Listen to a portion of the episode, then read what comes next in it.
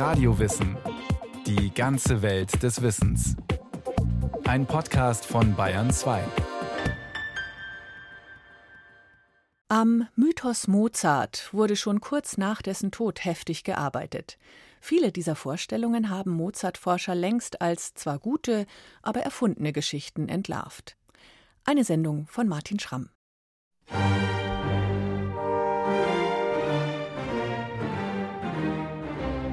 Als er eines Tages in schwermütige Fantasien versenkt dasaß, fuhr ein Wagen vor und ein Fremder ließ sich melden. Ein etwas bejahrter, ernsthafter, stattlicher Mann von sehr würdigem Ansehen, den weder er noch seine Gattin kannte, trat herein. Geschickt hat diesen ominösen grauen Boten ein anonymer Auftraggeber. Er bittet Mozart, ein Requiem zu komponieren. Ein Requiem, das am Ende Mozarts eigene Begräbnismusik werden soll? Mozart fing sogleich an, an dem Verlangten zu arbeiten. Er schrieb Tag und Nacht. Sein Körper hielt die Anstrengung nicht aus. Er sank über den Arbeiten einige Male in Ohnmacht. Endlich verleugnete er es nicht mehr. Er glaube gewiss, er arbeite dies Stück zu seiner eigenen Todesfeier. Eines der größten Musikgenies schreibt sein eigenes Requiem im Wettlauf gegen den Tod. Zuvor bereits völlig mittellos endet er schließlich, vermutlich vergiftet, im Armengrab.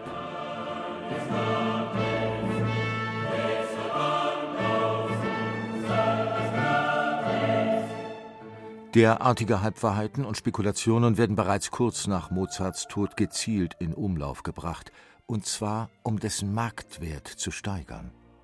Der Mozart-Forscher Ulrich Konrad. Ja, das ist, würde ich sagen, die erste PR-Kampagne der Musikgeschichte überhaupt und die beginnt 1798 und zieht sich dann über ein paar Jahre hin. Die spielt in Leipzig in den Redaktionsstuben der Allgemeinen Musikalischen Zeitung. Diese Zeitung erscheint im Verlag Breitkopf und Härtel, dem Verlag, der sich damals gerade daran macht, Kompositionen aus Mozarts Nachlass zu kaufen und sich davon ein gutes Geschäft erhofft. Dieses Geschäft wird allerdings durch die Tatsache getrübt, dass man über Mozart damals kaum etwas weiß. Es gibt keine verlässliche Biografie, kaum harte Quellen. Stattdessen jede Menge Tritsch und Tratsch, in dem Mozart aber eher weniger gut wegkommt. Der Chefredakteur der Allgemeinen Musikalischen Zeitung nimmt sich daher der Sache an und verfolgt einen klaren Plan. Das Image von Mozart geschäftsfördernd aufzupolieren, und zwar durch Anekdoten. Und in diesen Anekdoten, die in mehreren Folgen, also richtige Fortsetzungsgeschichten äh, erscheinen, die zeigen uns dann plötzlich Mozart als einen treuen Ehemann, Mozart als jemanden, der von den Fremden, vor allen Dingen von den italienischen Komponisten immer bedrängt worden ist, Mozart als einen Bürger, einen treuen Deutschen, das spielte damals ja schon eine große Rolle, Mozart als jemand, der zwar mit dem Geld nicht gut umgehen konnte, aber nicht aus Leichtsinn, sondern weil er so gutmütig war und jedem, der zu ihm kam, Geld abgab. Und dann auch Geschichten wie zum Beispiel des Requiems, also diese ganze Geschichte vom grauen Boten und all das, was bis heute in den Köpfen über das Requiem spukt, stammt genau aus dieser Quelle, nur daher. Eine PR-Kampagne also, mit dem Ziel, die Marke Mozart zu kreieren, die Marke Amadeus. Historische Fakten waren dabei zweitrangig. Mozart hat beispielsweise den heute gängigen Namen Amadeus selbst nie benutzt. Er nannte sich Amadeo bzw. Amadee. Wer also war dieser Amadee? Und wie wurde aus Amadee der Amadeus von heute mit all den Mythen, die ihn umranken?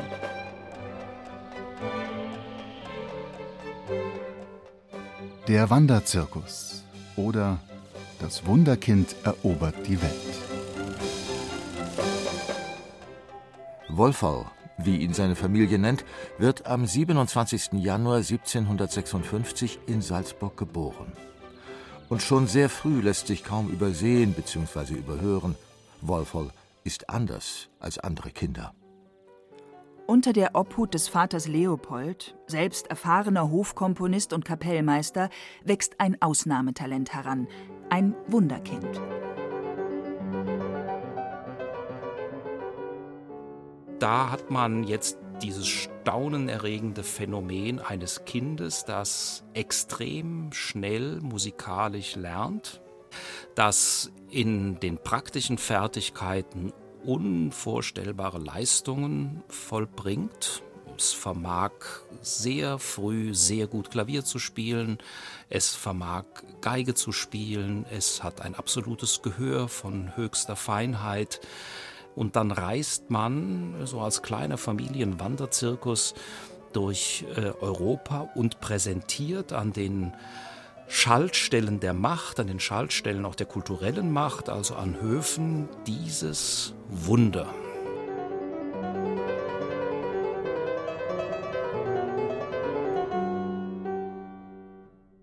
Wolfold selbst ist gerade mal sechs Jahre alt, als die Mozarts von Salzburg aus durch ganz Europa touren. München, Heidelberg, Mainz, Koblenz, Köln, Aachen, Brüssel, Paris, Versailles, London, Den Haag, Amsterdam, Bern. Zürich. und so weiter und so fort.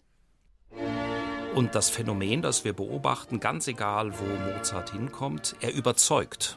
Er überzeugt. Also in dem Moment, wo dieses Kind auftritt, spielt und das tut, was man von ihm erwartet und dann irgendwann ja auch anfängt, seine eigenen Kompositionen zu spielen und zu präsentieren, ist man überrascht, überzeugt und überwältigt. Was alles vom Ausnahmegenie Mozart bereits in vielen seiner frühen Kompositionen durchschimmert, etwa den frühen Symphonien, der Musikwissenschaftler Martin Geck hat dazu eine klare Meinung. Ich würde etwas provokant sagen, fast schon alles. Unverwechselbar sind schon gleich die Einfälle. Natürlich nicht die Ausarbeitung. Die muss gelernt, geübt werden und dazu gehört viel Disziplin auch. Jedoch die Einfälle sind schon gleich von Anfang an da. Da ist eben doch etwas Wunderbares, ein Genie, das sich nicht erklären lässt.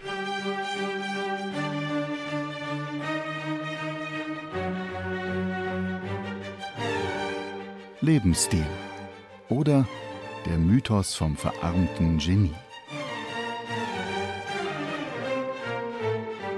Mozart lernt schnell. Bereits im Laufe seiner ersten Reisen wird er in London mit der italienischen Symphonie und der Oper vertraut, wird später drei Reisen nach Italien machen. Und 1772 schließlich vom Fürsterzbischof in Salzburg zum besoldeten Konzertmeister der dortigen Hofkapelle ernannt. Mit gerade mal 16 Jahren. Doch wirklich glücklich ist er in der Enge des Salzburger Hofes nicht. Nicht nur, weil ihm die künstlerische Freiheit fehlt. Als junger Mensch stand er im Mittelpunkt, ist von Hof zu Hof gereist, saß bei Maria Theresia auf dem Schoß, wurde vom Papst empfangen, erfuhr also jede Menge Aufmerksamkeit. Das prägt ihn. Er findet, diese Welt ist meine Welt und findet sich deswegen vergleichsweise schwer in eine Realität ein, die da heißt, du bist ein Musiker und ein Musiker ist in der Sozialordnung des 18. Jahrhunderts nicht sehr hoch angesiedelt. Immerhin, er war Hofmusiker, aber als Hofmusiker einfach Diener, Subjekt. Und da tut sich in seinem Leben eine Spannung auf zwischen Ansprüchen, Lebensansprüchen, die man mal ganz pauschal als aristokratisch bezeichnen könnte, und seiner tatsächlichen gesellschaftlichen Stellung.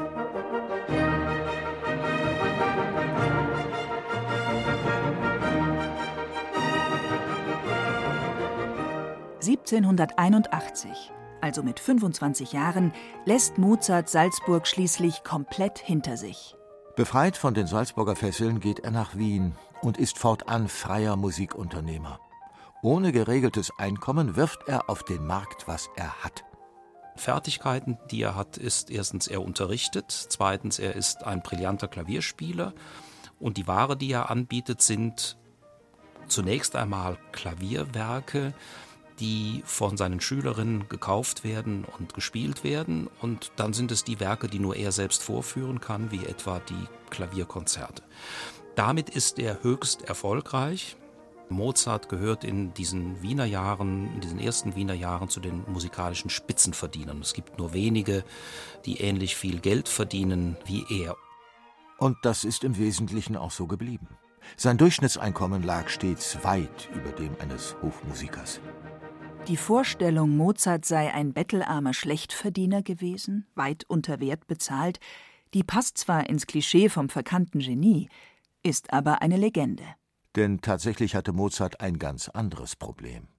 Einkommen und Lebensstil waren, vorsichtig gesagt, nicht ganz ausbalanciert. Teure Wohnungen, ein eigenes Pferd in der Stadt, vergleichbar heute mit einem Sportwagen der Luxusklasse vor der Haustür, und ein eigener Schneider für top aktuelle Outfits strapazierten die Haushaltskasse. Also Mozart legte Wert auf ein extravagantes Äußeres, was seine Person angeht, wobei er da sicher auch seine Kleinheit kompensierte. Mozart ist etwa 1,56 Meter groß gewesen, also er war ein, auch für die Verhältnisse des 18. Jahrhunderts ein kleiner Mann. Und zum anderen liebte er offensichtlich ein Lebensumfeld, ein Ambiente, das schön war, elegant war, äh, schöne Tapeten, wunderbare Vorhänge. Also zusammengenommen, wenn Mozart in finanzielle Klemmen kam, und die sind bezeugt, ja, dann lag das nicht daran, dass er zu wenig verdient hätte, sondern dass er zu viel ausgegeben hat. Die Erzählung also vom verkannten, verarmten Genie, ein Mythos.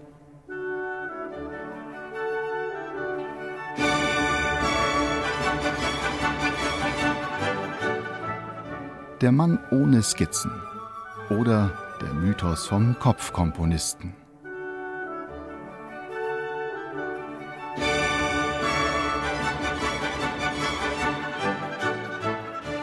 Mozart konnte jederzeit beliebige Kompositionen einfach mal so hinwerfen, unabhängig von Stimmungen und Gefühlen, mühelos in unglaublicher Schnelligkeit ein überirdisches Wesen, eine Art göttliches Medium, das quasi aus dem Nichts ohne jegliche Hilfsmittel allein im Kopf imaginäre Partituren erschafft und sie dann eins zu eins makellos aufs Papier zaubert, geräuschlos, ohne jegliche Arbeitsspuren zu hinterlassen.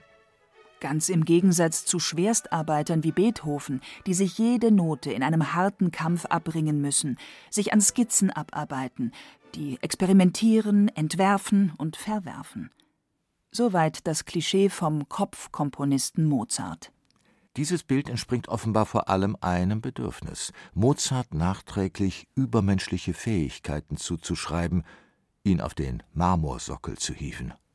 Also wenn ich mir vorstelle, eine Hochzeit des Figaro oder ein Finale der Jupiter-Symphonie ist einfach zack im Kopf dieses Menschen da und er schreibt die an einem Nachmittag runter, während rundherum der Haushalt funktioniert dann erregt das Staunen. Und das ist das eigentliche Motiv. Man will, dass über Mozart und das Unglaubliche seiner Leistung gestaunt wird und dieses Staunen soll man nicht erklären. Das ist Heiligenverehrung, ja, das ist eine säkulare Heiligenverehrung und äh, die schlägt sich eben in diesem Phänomen des Kopfkomponisten, wie ich das ja irgendwann mal genannt habe, äh, nieder.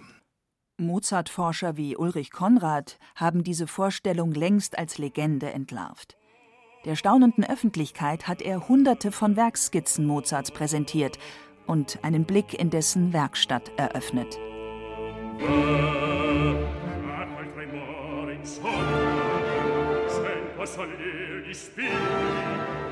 Da gibt es stenografieartige Notizen, in denen Mozart in einer einzigen Notenzeile die Idee für eine ganze Komposition einfängt. Beispielsweise die Gesangslinie einer Opernarie, deren kompletter Satz erst später ausgearbeitet wird. Zum anderen finden sich Skizzen für besonders vertrackte Stellen, in der Stimmen zum Beispiel kontrapunktisch ineinander fließen. Komponieren wird so zur permanenten Interaktion zwischen dem, was man gerade gedanklich erfasst, und dem, was bereits auf dem Papier ist, und umgekehrt. Und diesen, diesen Vorgang, den kann man bei Mozart sehr gut beobachten, den kann man an den Autographen beobachten, weil man relativ gut sehen kann, was er in den Reinschriften seiner Komposition zuerst geschrieben hat, was er später geschrieben hat.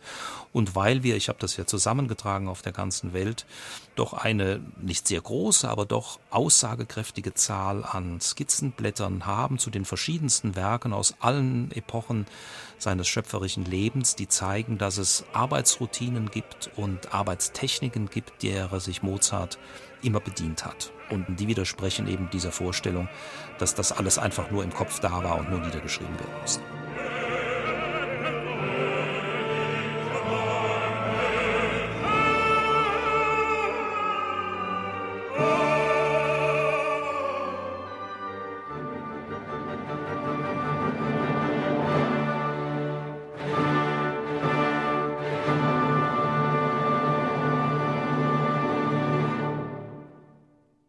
Mythos hält sich vielleicht auch deshalb so hartnäckig, weil er sich mit dem deckt, was viele Menschen bei Mozarts Musik empfinden.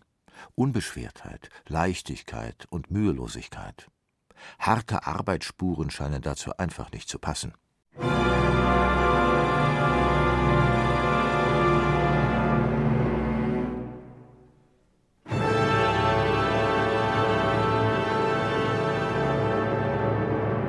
Der Bote aus dem Jenseits oder Gift, Mord und Todesangst.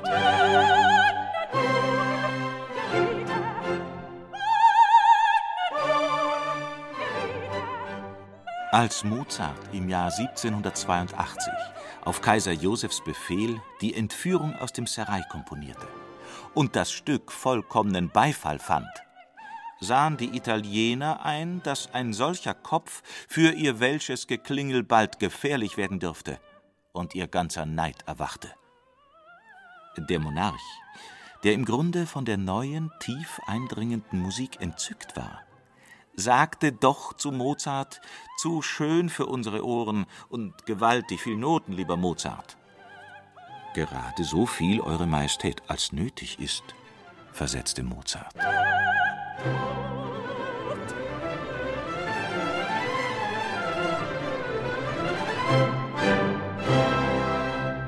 Eine weitere Anekdote, serviert von der Allgemeinen Musikalischen Zeitung, bereits wenige Jahre nach Mozarts Tod.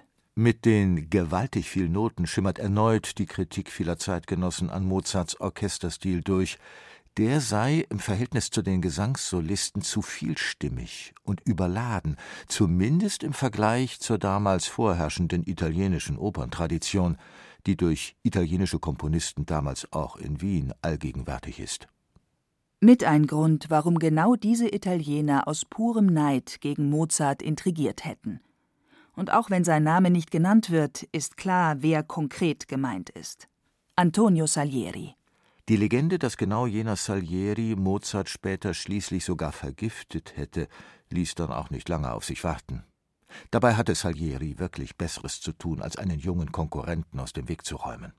Salieri verdiente blendend, genoss sowohl am Hof als auch bei seinen Komponistenkollegen höchstes Ansehen. Er hatte solche Killerkommandos gar nicht nötig. Doch banale Fakten können derartigen Gerüchten naturgemäß wenig anhaben.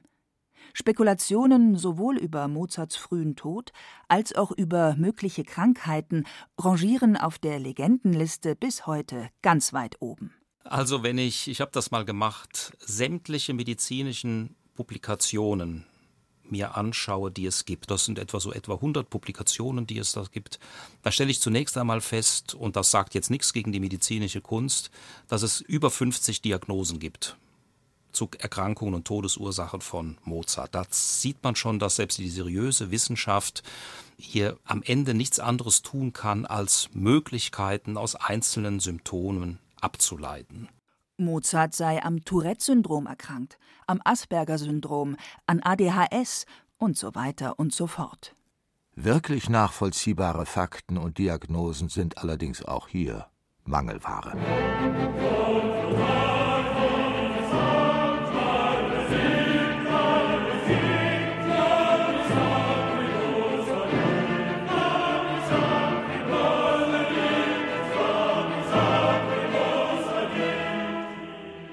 War Mozart fest überzeugt, der Mann mit dem edlen Ansehen sei ein ganz ungewöhnlicher Mensch, der mit jener Welt in näherer Verbindung stehe oder gar ihm zugesandt sei, ihm sein Ende anzumelden. Er entschloss sich also, noch ernstlicher seinem Namen ein würdiges Denkmal zu stiften. Bei dieser Arbeit sank er noch öfter in gänzliche Ermattung und Ohnmacht. Noch vor dem Ende der vier Wochen war er fertig aber auch entschlummert.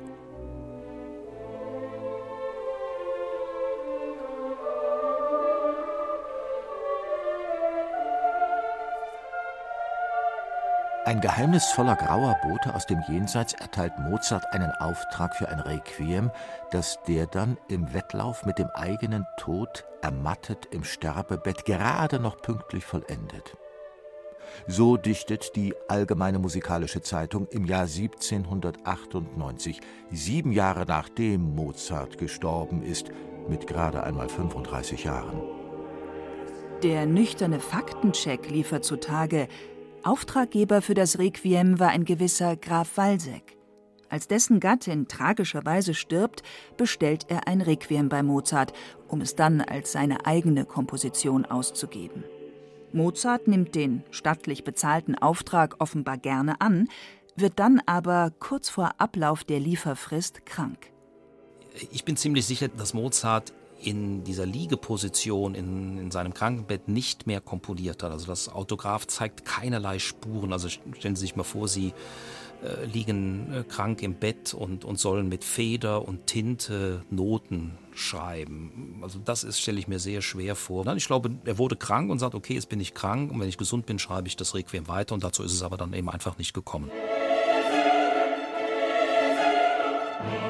Die originale Handschrift, der sogenannte Autograph, erzählt also alles andere als eine Geschichte vom spektakulären Wettlauf mit dem Tod auch wenn diese Legende später immer wieder aufgegriffen und weiter ausgeschmückt wird. Vollendet hat das Requiem, damals durchaus üblich, ein Schüler von Mozart, Franz Xaver Süßmeier, im Auftrag von Mozarts Frau Konstanze. So konnte sie am Ende pünktlich an den Grafen liefern und kassieren.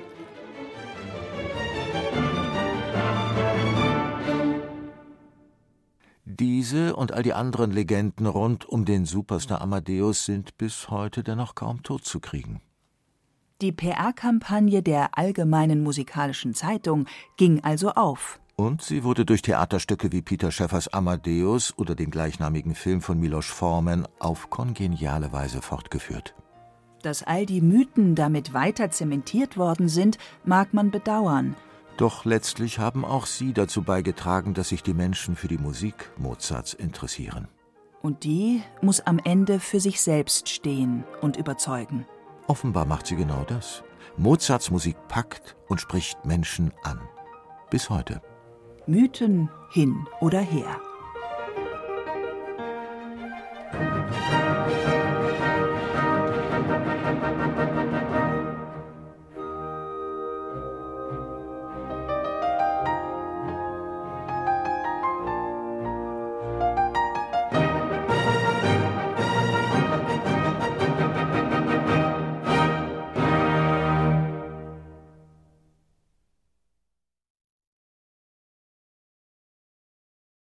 Das war Radio Wissen, ein Podcast von Bayern 2.